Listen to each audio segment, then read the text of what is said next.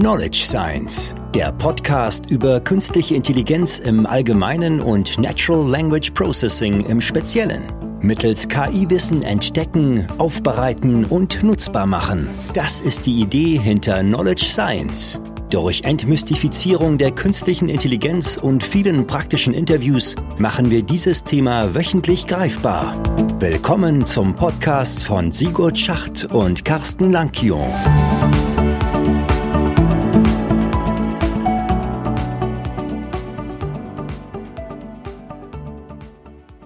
Herzlich willkommen zu unserer zweiten Sendung des Podcasts Knowledge Science freue mich, dass wir diese Woche wieder zusammensitzen. Wir waren uns gar nicht sicher, ob der Podcast ankommt und dass wir dann vielleicht eine zweite Sendung machen oder nicht, aber es haben sich doch etliche Personen den Podcast angehört. Es waren, glaube ich, knapp über 130. Wir sind sehr begeistert dafür. Vielen Dank dafür.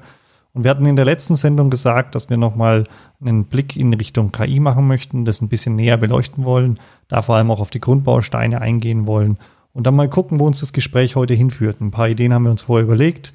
Aber wir wollen versuchen, das ein bisschen auch lockerer zu gestalten. Man hat ja auch gemerkt, dass wir in der letzten ähm, Folge sicher auch ein bisschen angespannt waren und ähm, ich hoffe, dass wir das heute ein bisschen entspannter hinkriegen, oder Carsten? Ja, das hoffe ich auch. Aber denke mal, es kann vielleicht noch ein paar Episoden dauern, bis, bis wir soweit sind, aber so viel Geduld sollte man schon mitbringen. In der Vorbereitung zu der jetzigen Sendung, muss ich sagen, bin ich immer wieder über das Thema gestolpert, KI, ja, künstliche Intelligenz. Von der Begrifflichkeit her ist es ja immer, man spricht ja immer in der Umgangssprache, ähm, das ist eine KI, ähm, wir brauchen mehr KI in den Produkten oder müssen wir jetzt die künstliche Intelligenz im Unternehmen einsetzen oder ähnliches.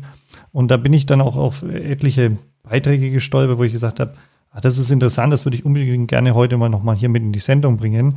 Da wird nämlich auch immer gesagt, naja, man spricht ja eigentlich nicht von der KI, sondern eigentlich von KI-Methoden, die ich im Unternehmen oder jetzt für ein Problem einsetze. Ja, und ich glaube, das ist nochmal ganz wichtig, dass man den Begriff hier nochmal so ein bisschen stresst und sagt, naja, eine künstliche Intelligenz ist ja eigentlich kein Produkt oder ähnliches, sondern das ist ja eigentlich ein wissenschaftliches Fachgebiet, ja, wie die Mathematik und Biologie. Und ich sage ja auch nicht, ich brauche mehr Biologie oder mehr Mathematik oder ähnliches im Unternehmen. Ja. Von daher ist es, glaube ich, wichtig, wenn wir über KI sprechen, ähm, und wir in Richtung Anwendung schauen, ja, dass wir dann hier über KI-Methoden sprechen, oder? Ja, das, das denke ich auch. Also es geht im Wesentlichen um, um Methoden, mit denen ich bestimmte Anwendungen irgendwie gestalten kann. Und wie du letztes Mal schon gesagt hattest, so ein, ein wesentliches Ziel dieser Methoden ist ja irgendwie die, das Aufbauen von Systemen, die in gewisser Weise Merkmale menschlicher, menschlicher Intelligenz mit sich bringen. Und Gut, dann habe ich mir halt äh, überlegt, natürlich ist es ähm, wichtig, ja, so Systeme zu bauen, hat eine gewisse Berechtigung und das, das zeigte sich ja auch in, in solchen Geschichten wie dem, dem Turing-Test, früher auch als, als Imitation Game bekannt, wo man halt zeigen wollte, ob ein, das als Beweis dafür betrachtet hat, dass ein Computer ein dem Menschen gleichwertiges Denkvermögen an den Tag legen kann und hat auch sehr viel Energie da reingesteckt. Und das klingt auch immer noch bei der KI mit, dieses menschliche, menschliche Intelligenz imitieren. Und ich, ich frage mich aber, wie, wie wichtig ist es eigentlich, dass ein System menschliche Eigenschaften hat? Ja, es mag Anwendungen geben, wie, wie ein Chat, Chatbot zum Beispiel. Und ich sage, ja, da, da möchten die Anwender irgendwie vielleicht nicht merken, dass sie mit einem Computer reden. Da mag es äh, äh interessant sein, dass ich diese Eigenschaft habe. Ich glaube aber, in der, in der überwiegenden Mehrheit der Anwendungen, die wir heutzutage betrachten, geht es gar nicht so sehr darum, dass ich wirklich menschliche Intelligenz irgendwie als, als solche nicht erkennbar vom Computer anbiete, sondern es geht im Wesentlichen um, um die Automatisierung, Optimierung von, von Prozessen, von Entscheidungsprozessen insbesondere. Und die Frage ist da ja, wie, wie hat sich das entwickelt? Wie sind wir da hingekommen, dass wir das ja mit Methoden der künstlichen Intelligenz erreichen können? Und in dem Zusammenhang lese ich ganz oft in letzter Zeit solche Sachen wie, ja, wir haben selbstlernende Algorithmen. Und da frage ich mich, wenn ich mich längere Zeit mit dem maschinellen Lernen, dem Machine Learning beschäftigt, ja, Lernverfahren spielen da mal mit, aber Selbstlernen, was meinen die Menschen, die über selbstlernende Algorithmen reden? Und das dabei schwingt immer so eine, eine ängstliche, besorgte äh, Annotation mit der sagt, uh, selbstlernende Systeme, die übernehmen die Weltherrschaft, ganz, ganz böse, ganz schlimm. Und da habe ich mir einfach überlegt, was, was heißt selbstlernend? Sigurd, hast, hast, du auch sowas gelesen? Was hast du da für eine Meinung? Vor allem musst du ja sehen, mit dem, wir übernehmen die Weltherrschaft, ist ja sozusagen Science Fiction getrieben. Und die ganzen Ideen, dass Maschinen irgendwas machen, kommt ja aus der Science Fiction raus. Und dementsprechend haben, ist, ist natürlich immer die Verbindung, wenn du über künstliche Intelligenz redest, ist natürlich immer irgendein Roboter, der irgendwo steht oder irgendwas tut und eigenständige Entscheidungen trifft und so weiter. Also das, was wir letzte Woche eigentlich auch als starke KI genannt haben. Aber wann ein System selbstlernend ist, ich habe da so meine persönliche Meinung, weil ich sage, naja, selbstlernen bedeutet ja, dass die Maschine selber entscheidet, was sie lernt und selber Ziele hat, für die sie irgendwelche Informationen sich heranzieht, Entscheidungen trifft und daraus wieder neue Kenntnisse knüpft. Ja?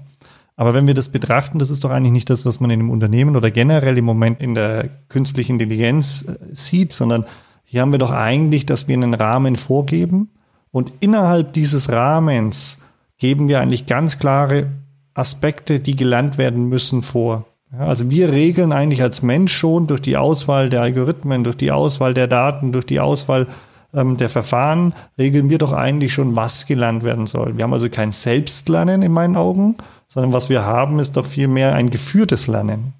Ja, also es ist interessant, was du sagst. Also selbst selbstlernend interpretierst du eher als als ein, ich würde mal sagen, selbstbestimmtes Lernen. Insofern ist der Begriff Selbstlernen dann ja vielleicht auch etwas äh, irritierend und, ja. und äh, falsch zu interpretieren. Und äh, wie, wie du es auch geschildert hast, ich denke, die meisten Menschen, wenn sie von selbstlernenden Algorithmen reden, meinen eigentlich das, das Lernen aus, aus Daten selbst. Also das, was klassischerweise das, das maschinelle Lernen ähm, umreißt als, als Fachgebiet. Und das hatten wir letztes Mal ja auch schon angedeutet, dass das maschinelle Lernen entstanden als, als ein wesentlicher Teil der KI, als Teilgebiet der KI inzwischen sich, ich würde sagen, verselbstständigt hat. Ja, während es anfangs als ein, ein Baustein galt, um überhaupt KI zu ermöglichen, bestimmte Teile, die man nicht programmieren konnte oder wollte, ja, indem ich halt das Programmieren automatisiere, indem ich aus Daten Teile eines Programms Regelwerke ableite, konnte ich sowas erreichen. Wenn jetzt aber gar nicht mehr das Ziel grundsätzlich ist, ein, ein System zu bauen, was diese menschliche Intelligenz als, als Charakteristika aufweist, also die, das, was klassischer, klassischerweise als KI gilt, dadurch kann man letztendlich begründen, dass das maschinelle Lernen mit all seinen Technologien und, und, und Methoden dahinter sich als, als eigenes Fachgebiet quasi schon etabliert hat, losgelöst von den eigentlichen Zielsetzungen der KI. Und ich glaube, dass, dass die Möglichkeiten, die man durch das maschinelle Lernen hat, dass das der größte Teil dessen ist, was den Erfolg aktuell in, in den Anwendungen im Unternehmen ausmacht. Ja, ich denke, wenn du jetzt über das maschinelle Lernen redest, glaube ich, ist es wichtig, dass die Zuhörer auch vielleicht mal die anderen Gebiete, ähm, die ja in die klassische KI mit reinfallen, mal zumindest hören. Ja, weil maschinelle Lernen ist ja sozusagen ein, eine wesentliche Komponente.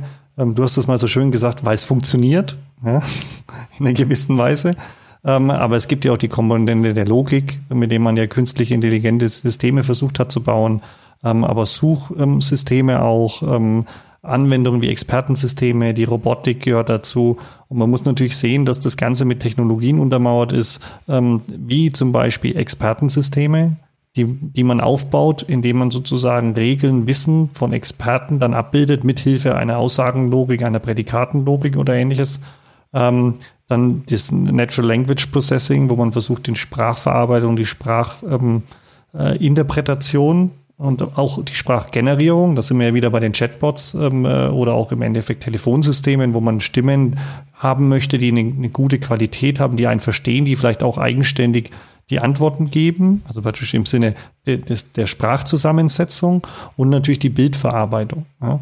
Und wenn man die Komponenten betrachtet, in meinen Augen, ja, dann haben wir ja eigentlich ähm, Komponenten, wie wir als Mensch das ja auch brauchen. Ja, wir haben Sinnesorgane, mit denen wir Informationen aufnehmen, Daten aufnehmen ähm, und die dann verarbeiten. Ja. Ähm, wir haben eine gewisse Logik, das haben wir in den Expertensystemen mit der Aussagenlogik und der Prädikatenlogik. Ähm, wir haben die Sprachverarbeitung ja, in den Systemen mit dem Natural Language Processing und die Computer Vision für die Sichtweise, also für die visuelle Datenerfassung. Ja, also wir versuchen. Aber wenn man, wenn man das mal wieder aufgreift, dann würde ich das mal unterscheiden. Es gibt bestimmte Ziele, die ich erreichen möchte. Ich möchte Sprache verstehen oder generieren. Ich möchte Bild, ja. bewegte Bilder, stehende Bilder erkennen, verstehen. Ähm, und um das zu machen, brauche ich ja eine gewisse Berechnung. Und die klassische Art und Weise, sowas zu machen, war halt, man schreibt ein Programm. Ein Programmierer entwickelt ein Programm und dann kann der Computer das. Und genau da setzt ja das maschinelle Lernen wieder an, dass man sagt, man kann diese ganzen Programme nicht alle manuell erstellen, sondern man möchte sie automatisch erzeugen. Und das ist maschinelles Lernen, das, das Programmieren, Automatisieren. Das ist das, was im Hintergrund steht. Insofern greift ja die Technik oder die Methoden, die Techniken, die wir beim maschinellen Lernen haben, ja in all diesen Bereichen, die du genannt hast mit Ausnahme der Logik natürlich, die genauso wie die, das maschinelle Lernen, äh, das maschinelle Lernen, die äh, ja quasi querschnittlich die anderen, äh, die anderen Anwendungen letztendlich ergänzen kann. Und, und dann sind wir wieder dabei. Lernen. Und was heißt denn Lernen? Ich meine, ein, ein äh, berühmter Wissenschaftler aus dem Bereich, der Herbert Simon, hat schon vor langer Zeit, hier Anfang der 80er Jahre mal gesagt, Lernen ist jeder Vorgang, der ein System in die Lage versetzt, bei der zukünftigen Bearbeitung derselben oder einer ähnlichen Aufgabe dieser besser, diese besser zu erledigen. Das heißt Lernen. Jetzt überfrage ich dich, wenn man mal so eine Definition nimmt, passt die? Zum Beispiel, stell dir mal vor, du hast ein paar Schuhe gekauft, trägst sie das erste Mal, den ersten Tag und die drücken, die passen nicht richtig. Ein paar Tage später, du hast sie ein paar Mal getragen, passen sie richtig gut. Hat der Schuh jetzt gelernt? Ja, nach der Definition würde ich sagen, ja. Ja, weil mehrfache Nutzung und am Ende sozusagen ist es besser als vorher. Ja, er hat gelernt. Aber es hilft uns jetzt hier in der Form ja trotzdem irgendwo nicht weiter. Dabei ist meine Definition ist nicht schlecht, aber irgendwo, also richtig greift sie auch nicht. Ne? Der, ein anderer berühmter Wissenschaftler aus dem Bereich äh, des maschinellen Lernens, der Tom Mitchell, hat vor langer Zeit auch mal das versucht, stärker zu operationalisieren. Er hat gesagt, naja, ein Computer lernt aus Erfahrung, typischerweise als Form von Daten, wenn er bezogen auf eine bestimmte Aufgabenklasse äh, gemessen mit einem Performance-Maß, ne, zum Beispiel die Trefferquote bei Klassifikationen, wenn er diese mit mehr Erfahrung besser macht. Ja, mal kurz gesagt.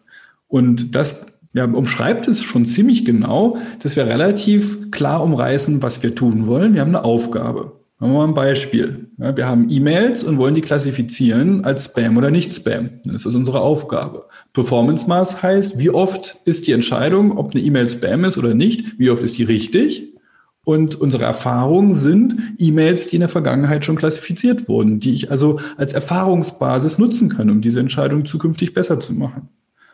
So, nun können wir sowas natürlich erreichen, indem wir ein Programm schreiben schauen uns die ganzen Wörter an, die in den in den ähm, in den E-Mails stehen und wenn da bestimmte Sachen drinstehen, dann sage ich, oh, das ist eher ein Spam oder nicht und kann das entsprechend einordnen.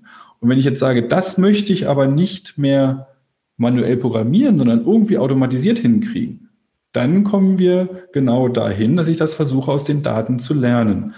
Und in dem Sinne ist es irgendwo wichtig, mal zu überlegen, ja Mensch, was sind denn das für Ziele, die ich erreichen kann beim Lernen? Und wie, wie, wie, was sind die Eingaben? Was brauche ich dafür? Und ganz, ganz abstrakt gesehen könnte man ja sagen, ich habe grundsätzlich das Prinzip bei der Informatik, ich habe eine Eingabe, ich habe eine Datenverarbeitung, ich habe eine Ausgabe.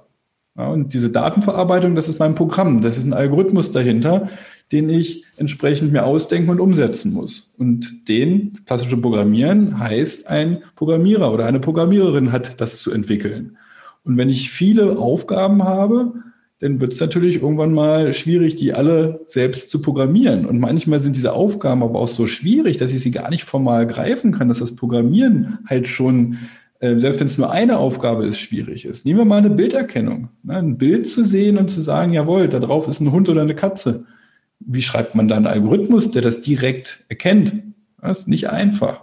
Und da zeigt sich, dass man das aber durch, durch maschinelles Lernen ähm, durch Präsentieren von Bildern als Beispielen vielleicht besser hinbekommen kann. Da haben wir schon jetzt ein paar Beispiele gesehen, selbst für das, für das Klassifizieren. Das ist eine ganz, ganz typische Aufgabe. Wenn wir uns mal die Ausgabe angucken, wir wollen eine Eingabe zuordnen zu einer, einer oder mehrere von, von bestimmten Klassen. Ist Spam, ist nicht Spam. Ist ein Hund, ist eine Katze, ist eine bestimmte Art von Objekt. Ja, das sind Klassifikationsaufgaben. Ich denke mal, das ist vielleicht jetzt nochmal aufgreifend, maschinelles Lernen. Du hast jetzt gesagt, wir haben einen Input, wir haben einen Output. Bei der klassischen Informatik schreiben wir ein Programm. Das heißt, wir transferieren ja eigentlich das Wissen, also die Intelligenz des Entwicklers in einen Ablauf, der uns diesen Input-Output generiert. Ja? Das ist ja eigentlich das, was wir tun in der klassischen Informatik. Und was wir jetzt eigentlich tun mit dem maschinellen Lernen, ist ja genau diese Arbeit, dieses händische Übertragen des Wissens, nämlich das Programmieren, ja zu automatisieren. Hast du ja auch gerade gesagt. Also wir machen eigentlich nichts anderes, als dass wir das automatisieren, was wir eigentlich mit dem Programm tun, nämlich die Verarbeitung von Inputdaten zum Outputdaten, nochmal automatisieren. Also wir wollen eigentlich das Automatisieren automatisieren. Genau, und das kann zwei Gründe haben. Einmal, weil es uns zu aufwendig ist, ist das zu machen, oder weil wir diese Zusammenhänge gar nicht greifen können, weil sie implizit vielleicht nur in unseren Köpfen existieren, aber gar nicht, wir gar nicht wissen, wie wir sie formalisieren sollen. Das sind auf jeden Fall zwei wichtige Gründe, warum wir zum maschinellen Lernen greifen möchten. Und ich denke mal, jetzt so einen Schritt weiter zu denken, das maschinelle Lernen hat ja Untergebiete. Wir haben ja auf der einen Seite das Supervised Learning, also das Lernen aus Beispielen, was du ja gerade schon gesagt hast. Ähm, wir haben das Unsupervised Learning, wo es vor allem um Beobachtungen geht, also Strukturen zu finden, ne, wo wir noch keine historischen, ich sag mal, Eingabe-Ausgabepaare haben. Wir haben das Reinforcement Learning und dann kommt ja das viel zitierte Deep Learning ja auch noch. Ja, wobei, da würde ich jetzt mal sofort eingreifen. Das ist eine, eine Dimension, die passt auf der Ebene überhaupt nicht. Denn das Deep Learning, wie wir noch sehen werden, ist zwar ein, ein Teilgebiet des maschinellen Lernens, und zwar insbesondere dann, wenn ich aktuell in der Regel auf neuronalen Netzen basierend Netze mit sehr vielen Schichten haben, habe, die ich lerne. Das ist also ein, ein Spezialgebiet des maschinellen Lernens und auf der abstrakten Ebene oft beinhaltet quasi, dass die Verfahren eine gute geeignete Repräsentation ihrer Objekte, ihres Sachverhalts selbst noch mitlernen. Also das, was man beim klassischen maschinellen Lernen oft selbst noch als, als Aufwand mit reinstecken muss, dass ich eine gute Repräsentation meiner, ähm, meiner Domäne, meiner, meiner Objekte finden, die ich bearbeiten möchte. Das heißt, du, du würdest, also mit Repräsentation meinst du die Vorarbeit in den Daten, dass ich sicher gehen kann, kann, dass die Sachen, die ich eigentlich untersuchen möchte, die einen Entscheidungsaspekt darstellen, also die Merkmale, die eine gewisse Klassifizierung zulassen, auch wirklich drin sind und auch so aufbereitet sind, dass eine Maschine die gut lernen kann, oder? Genau, wir haben damit? ja gesagt, wir haben ja gesagt, maschinelles Lernen oder Programmieren generell, wir haben eine Eingabe, eine Verarbeitung und eine Ausgabe. Und diese Eingabe, die muss ja irgendwo herkommen. Das sind ja Repräsentationen der Aspekte oder Teile der, der realen Welt. Und die müssen irgendwo ja beschrieben werden. Wenn ich jetzt eine E-Mail klassifizieren will, gut, dann habe ich halt die, die Metadaten meiner E-Mail, den Text. Aber wenn ich ein Bild klassifizieren will, dann habe ich eine Aufnahme eines Bildes. Es sind ja schon die Daten eines realen Objektes. Und ich muss halt eine gute Darstellung finden, anhand von, dass ich das äh, Objekte, die Objekte, die ich betrachten möchte, gut repräsentiert habe. Gut im Sinne von, ich kann damit die Aufgabe ja, möglichst gut im Sinne meiner, meiner Performance-Maße äh, erfüllen. Warum haben wir den Vorteil beim Deep Learning, dass, dass wir das hier gerade nicht so stark machen müssen? Weil diese Verfahren durch ihre ja, vielen Schichten, daher der Name. Tiefes Lernen heißt also Netze mit vielen Schichten, weil die in der Lage sind, selbst relevante Zusammenhänge, Merkmale aus den Rohdaten letztendlich zu, zu extrahieren, ohne dass ich das vorgeben muss. Mhm. Das ist nämlich spannend, weil wir verbinden ja mit dem Deep Learning auch die, die neuronalen Netze und das ist ja im Endeffekt auch das, was direkt mit der künstlichen Intelligenz verbunden wird. Also wenn du mit Leuten sprichst in, in, in Wirtschaft oder auch ähm, äh, in anderen Gebieten, dann heißt ja immer künstliche Intelligenz, ja, wir machen auch neuronale Netze oder ähnliches.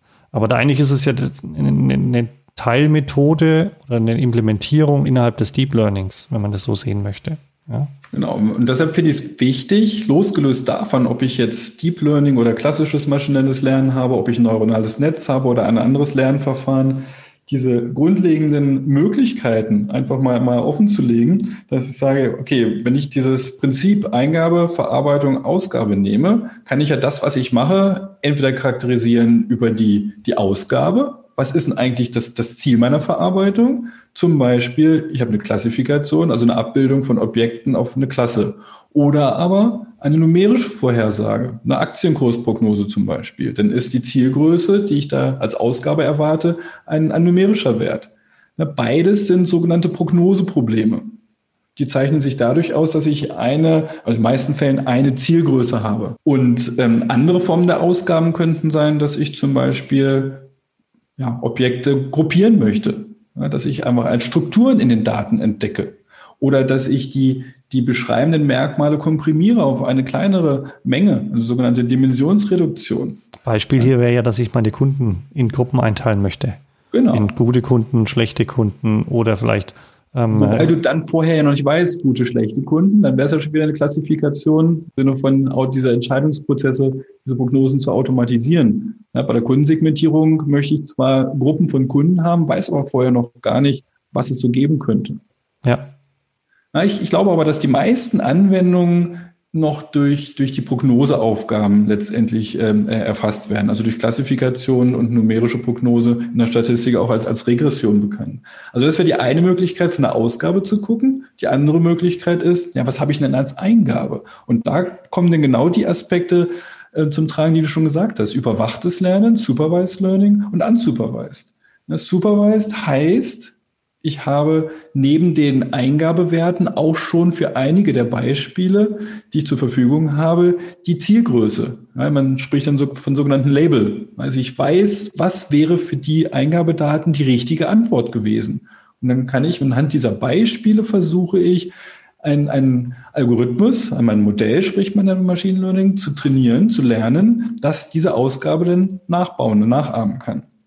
Wenn ich nur Eingabewerte habe und die Zielgröße nicht kenne, dann redet man von unsupervised learning. Und das finde ich ganz interessant, denn ich lese oft in, einer, in, in, Diskussionsrunden, wenn die Leute hören unsupervised, unüberwachtes Lernen, schlagen die Hände über den Kopf zusammen, sagen, mein Gott, es geht doch nicht. Ich kann doch den Algorithmus nicht unbeaufsichtigt Sachen lernen lassen. Was soll denn da rauskommen? Und dann denke ich mir so, ja, äh, das unsupervised, das ist nichts Schlimmes. Das heißt einfach nur, ich habe keine ich habe für meine Zielgröße keine Werte gegeben und in dem Sinne unüberwacht. Es ist kein, in dem Sinne kein Supervisor, kein Lehrer im Hintergrund, der sagen kann, das, was du da gerade gelernt hast, ist jetzt richtig oder falsch. Das heißt aber nicht, dass der Algorithmus beliebige Dinge tut und auf einmal die Weltherrschaft übernimmt, sondern auch hier habe ich, ich habe ein Ziel, ich möchte eine bestimmte, eine Zielgröße optimieren, die gebe ich vor. Nur ich kann nicht sagen, dass Einzelentscheidungen richtig oder falsch sind, aber vielleicht die, die Gesamtsumme ist besser oder schlechter geworden, aber es gibt kein richtig oder falsch. Aber es hat nichts damit zu tun, dass der Algorithmus auf einmal beliebige Dinge tut. Also ein Beispiel für so eine Zielgröße wäre ja, dass ich sage, ich habe eine Maschine in meiner Produktion und möchte einfach, dass man rausfindet, wann hat so eine Maschine ein Problem, ein Ausreißer oder ähnliches, so eine Anomalie-Detection sozusagen. Ja, wo, wobei, da, da, hast du jetzt gerade einen Twitter-Fall angesprochen, weil ich sagen muss, gut, es gibt klassische unüberwachtes, äh, unüberwachte Lernaufgaben, wie zum Beispiel die Clusteranalyse oder die Dimensionsreduktion. Dass die Anomalieerkennung, wenn du sagst, ist eine Eingabe, zum Beispiel ein, das Bild eines produzierten Teils, ist da ein Qualitätsproblem erkennbar, ja oder nein? Das wäre ja von der Ausgabe, hat es die Charakteristika einer, einer Klassifikation. Mhm. Ist ein Problem, ja oder nein? Was man aber, jetzt mal könnte man ja denken, super, das löse ich in den meisten Fällen ja durch überwachtes Lernen. Aber das wäre der, der typische Fall, Klassifikation, überwachtes Lernen, Supervised Learning. Bei der Anomalieerkennung ist es aber oft so, dass ich ja als sehr wenig Beispiele gerade für die Anomalien habe. Also Anomalien, Ausreißer kennzeichnen sich ja gerade dadurch, dass ich sehr, sehr wenig Beispiele dafür habe. Sonst wären es ja keine Ausreißer, sondern die Normalität. Und das macht es beim Lernen schwierig, wenn ich wenig Beispiele habe. Oder im schlimmsten Fall sogar gar keine. Da würde man genauer genommen sogar von Novelty Detection, also vom Erkennen neuer Sachverhalte ähm, sprechen, wobei man das oft oft dann zusammenfasst. Also Anomalie oder neuartige Fälle finden, dass ich teilweise ohne jemals ein, ein Beispiel gesehen zu haben, was anders ist, diese erkennen möchte. Und das ist interessant, weil das, das können Menschen sehr, sehr gut. Die, die sehen ein Bild, wo irgendwo ein Defekt drauf ist, ein Kratzer, eine Delle auf dem, auf dem produzierten Teil und sehen sofort, ja, da stimmt irgendwas nicht. Das im Algorithmus beizubringen, viel, viel schwieriger, als wenn ich sehr, sehr viele Beispiele von guten und schlechten Objekten habe. Also insofern ist das ein Sonderfall, wo die Ausgabe eher dem entspricht, was, was bei einer Klassifikation vorzufinden ist, die Eingabe aber möglicherweise anders. Ja, insofern ist es genau wichtig, diese Unterschiede überwacht, unüberwacht zu charakterisieren. Und die meisten Erfolge, die wir sehen, die kommen, kommen erstmal durch, durch das überwachte Lernen. Und wir brauchen viele, viele Daten, um das zu machen in den meisten Fällen. Und beim Deep Learning noch mal mehr. Und das ist genau da, wo ich sagen würde, dass, da wird sich in der Zukunft was ändern müssen. Da ist ein Großteil der Forschung, wo man sich damit beschäftigt, wie kann ich denn erfolgreich trotzdem solche Aufgaben lösen, vielleicht mit weniger Daten. Und da greifen dann solche Geschichten wie Semi-Supervised Learning. Kann ich jetzt zum Beispiel mit, mit vielen Daten, wo nur ein, für einen Teil die wahren Werte bekannt sind, auch was erreichen. Oder auch ein Begriff, der es sehr ähnelt dem, dem Self-Learning, aber eigentlich ein, ein Self-Supervised Learning. Ja, das ist jetzt der feine Unterschied. Nicht Self-Learning, sondern ein Self-Supervised, also wo ich die Selbstüberwachung habe. Wie kann ich mir das vorstellen? Ähm, zum Beispiel bei, ähm, bei Texten, wenn ich ein Sprachmodell trainiere und sage, Mensch, ich, ich, ich halte mal bestimmte Teile meiner, meiner Texte zu, dass ich bestimmte Wörter nicht sehe und lasse den Algorithmus trainieren, diese zugedeckten Wörter zu vervollständigen. Oder indem ich bestimmte Bilder Teile wegblende und lasse den Algorithmus trainieren, die fehlenden Teile letztendlich dann wieder einzusetzen oder stark zu komprimieren und wieder zu dekomprimieren, sogenannte Autoencoder. Und das ist sehr, sehr spannend und da bewegen wir uns nämlich genau in dem Teil, der bei vielen Deep Learning Ansätzen in den ersten Teilen der Schichten stattfindet, nämlich eine gute Repräsentation zu finden. Ziel ist dann aber oft nicht, diese Repräsentation einfach wieder als solches zu nehmen, sondern die Fähigkeit, dass ähm, die, das Gesamtobjekt wiederherzustellen, also den Text oder Bild, und auf dem dieser Repräsentation dann die anderen Aufgaben zu, zu erledigen. Also das ist da, wo die Reise hingehen wird, dass ich mit weniger Daten diese Aufgaben erreichen kann. Aber ich würde gerne nochmal auf die Daten eingehen. Weil du gesagt hast, die Daten sind ja wirklich hier der entscheidende Punkt, dass ich viele Beispiele habe, um praktisch das Supervised Learning hinzubekommen oder auch beim Deep Learning noch mehr brauche. Und ich glaube, das ist gerade auch der Aspekt, der bei den Unternehmen eine große Chance darstellt, weil wir einfach durch die digitale Transformation ja hergehen und die Unternehmen in den Prozessen digitalisieren. Und das bedeutet ja, dass wir eigentlich an jedem Aktivitätspunkt Daten haben, Daten sammeln und die wieder nützen können für Entscheidungen oder für das ähm, maschinelle Lernen. Ähm, ja. Aber und das ist eigentlich das so ein bisschen die Krux, finde ich. Ähm, wir haben natürlich ein bisschen die Problematik, dass wir zum Beispiel in kleinen mittelständischen Unternehmen noch nicht so weit sind, was die digitale Transformation angeht. Das heißt, die haben tendenziell eher geringere Datenmengen, die man verwenden kann, als zum Beispiel Großkonzerne oder auch internationale Konzerne wie Google und so weiter. Ja. Und dementsprechend konzentrieren sich natürlich die gesamten Entwicklungen in den Unternehmen, ja, gerade bei diesen Großkonzernen. Und da, glaube ich, sind die Ansätze, die du gesagt hast, in Zukunft erstens natürlich, ähm, dass die Unternehmen ähm, eine stärkere digitale Transformation hinbekommen, auch die Mittelständler. Ähm, wichtig. Und das Zweite, dass man natürlich auch ähm, Verfahren aus der Forschung rausbringt, wo weniger Daten notwendig sind, ja, um einfach hier den, den, ich nenne es jetzt mal verschobenen Wettbewerbsvorteil wieder in einen gewissen Gleichklang zu bringen. Ja, da möchte ich eine, eine Sache noch ergänzen. Denn klar, wir sehen durch Digitalisierung, ne, Big Data Welle, die wir gesehen haben. Daten liegen in vielen Unternehmen vor, manche rücken noch nach, aber es werden viele Daten vorliegen. Man muss aber auf jeden Fall unterscheiden, weil die meisten Anwendungen dieser Technologie eher auf überwachten Algorithmen aktuell beruhen. Heißt, wir brauchen nicht nur eine große Datenmenge, sondern für die Aufgabe passend auch die entsprechenden Zielgröße, die Labels. Und die hat man oft nicht. Ja, es gibt natürlich, es gibt Probleme, wo die Zielgrößen nach einer gewissen Zeit immer bekannt werden. Nehmen wir mal äh, Prognose von, von Aktienkursen. Natürlich, nach meinem gewissen Versatz, ja, Latenz, für die ich die, letztendlich die Prognose machen möchte, sind mir die Warenwerte bekannt. Aber bei anderen Sachen, wie zum Beispiel eine Sentimentanalyse, wenn ich oder ich habe ich hab Meinungen von Kunden und möchte wissen, sind die gut oder schlecht, ja, da, da wird mir das nicht nach einer gewissen Zeit bekannt, sondern erst dann, wenn ein Mensch das liest und das ist ein Riesenaufwand. Insofern, wenn ich mal mich auf die Datenmenge beziehe, für die ich für meine Aufgabe passend auch wirklich schon Zielwerte kenne, da wird aus einem Big Data Problem ganz schnell ein, ein Small Data Problem. Ja, es sei denn, ich kriege es hin, auch mit den nicht gelabelten Daten aus denen einen gewissen Wert zu ziehen. Und deshalb hat diese, diese, hat das eine riesen Bedeutung, die Methoden dahingehend zu ergänzen und weiterzuentwickeln, dass ich auch mit mit wenig gelabelten Daten, wo ich nur einen Teil gelabelt habe, mit denen trotzdem was Sinnvolles zu machen. Denn meiner Meinung nach ist das genau die Fähigkeit, die Menschen wieder auszeichnet. Menschen können auch mit wenig Daten irgendwo was Sinnvolles machen. Ich würde aber gerne noch ergänzen, weil der eine Weg ist, diese Technik zu, voranzutreiben, die Methodik. Der andere Weg kann aber auch schon sein, wenn ich in meiner digitalen Transformationsstrategie gerade bin, von vornherein mit zu überlegen, ob ich nicht schon bei meinen Prozessen, die ich digitalisiere, auch schon solche Labels mit integriere, weil ich vielleicht weiß, dass ich in einem Monat, in einem Jahr, in zwei Jahren auch in diese Richtung gehen möchte. Und damit einfach schon gewährleiste, dass ich über meine Neuimplementierung der Prozesse die, die gute Voraussetzung schaffe. Ja, aber das setzt ja voraus, dass du die ganzen Probleme, die du haben wirst, schon antizipierst und kennst und weißt, welche Labels du brauchst. Ich denke mal, für manche Aufgaben ist das machbar. Ja. Aber ich glaube, dass viele Probleme, die im Laufe der Zeit entstehen, äh, dass du die halt noch nicht kennst und dass du halt nicht weißt, was, was denn ein vernünftiges Label gewesen wäre. Das ergibt sich ja erst auf, aus, aus, der, aus dem Problem heraus, was du für Labels brauchst. Insofern ist das nicht für alle Aufgaben einfach schon vorher zu definieren und machbar.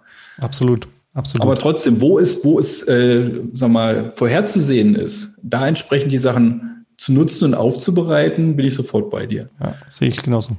Ähm, ich würde jetzt gerne ähm, noch ein Thema gerne noch aufgreifen, Reinforcement Learning. Ja, vielleicht so ganz knapp. Lernen durch Interaktion.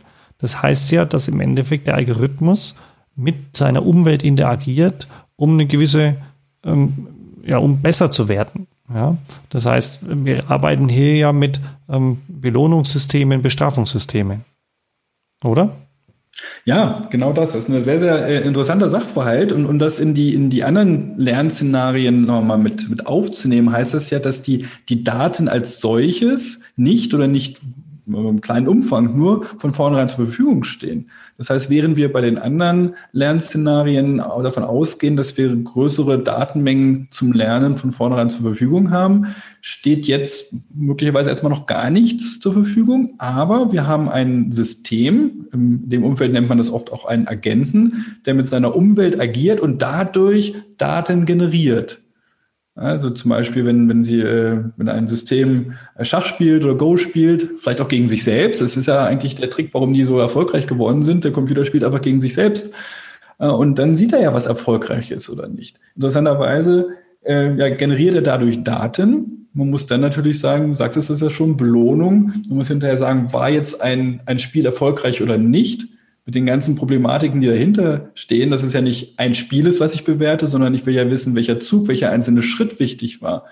Ja, und dann zu, zu überlegen, welcher dieser Schritte war denn jetzt eigentlich derjenige, der besonders wichtig war für meinen Erfolg. Ja, das ist das sogenannte Credit Assignment Problem. Welch, wie kann ich den Erfolg am Ende welchen Schritten zumessen? Das ist nicht, nicht einfach zu lösen. Also darüber muss man sich Gedanken machen. Aber interessant ist, dass ich auf die Art und Weise viele Daten lerne und aus denen letztendlich Strategien, also ich, ich, ich leite letztendlich Strategien ab, wie ich mich in meiner Umwelt bewegen muss, um bestimmte Ziele zu erreichen.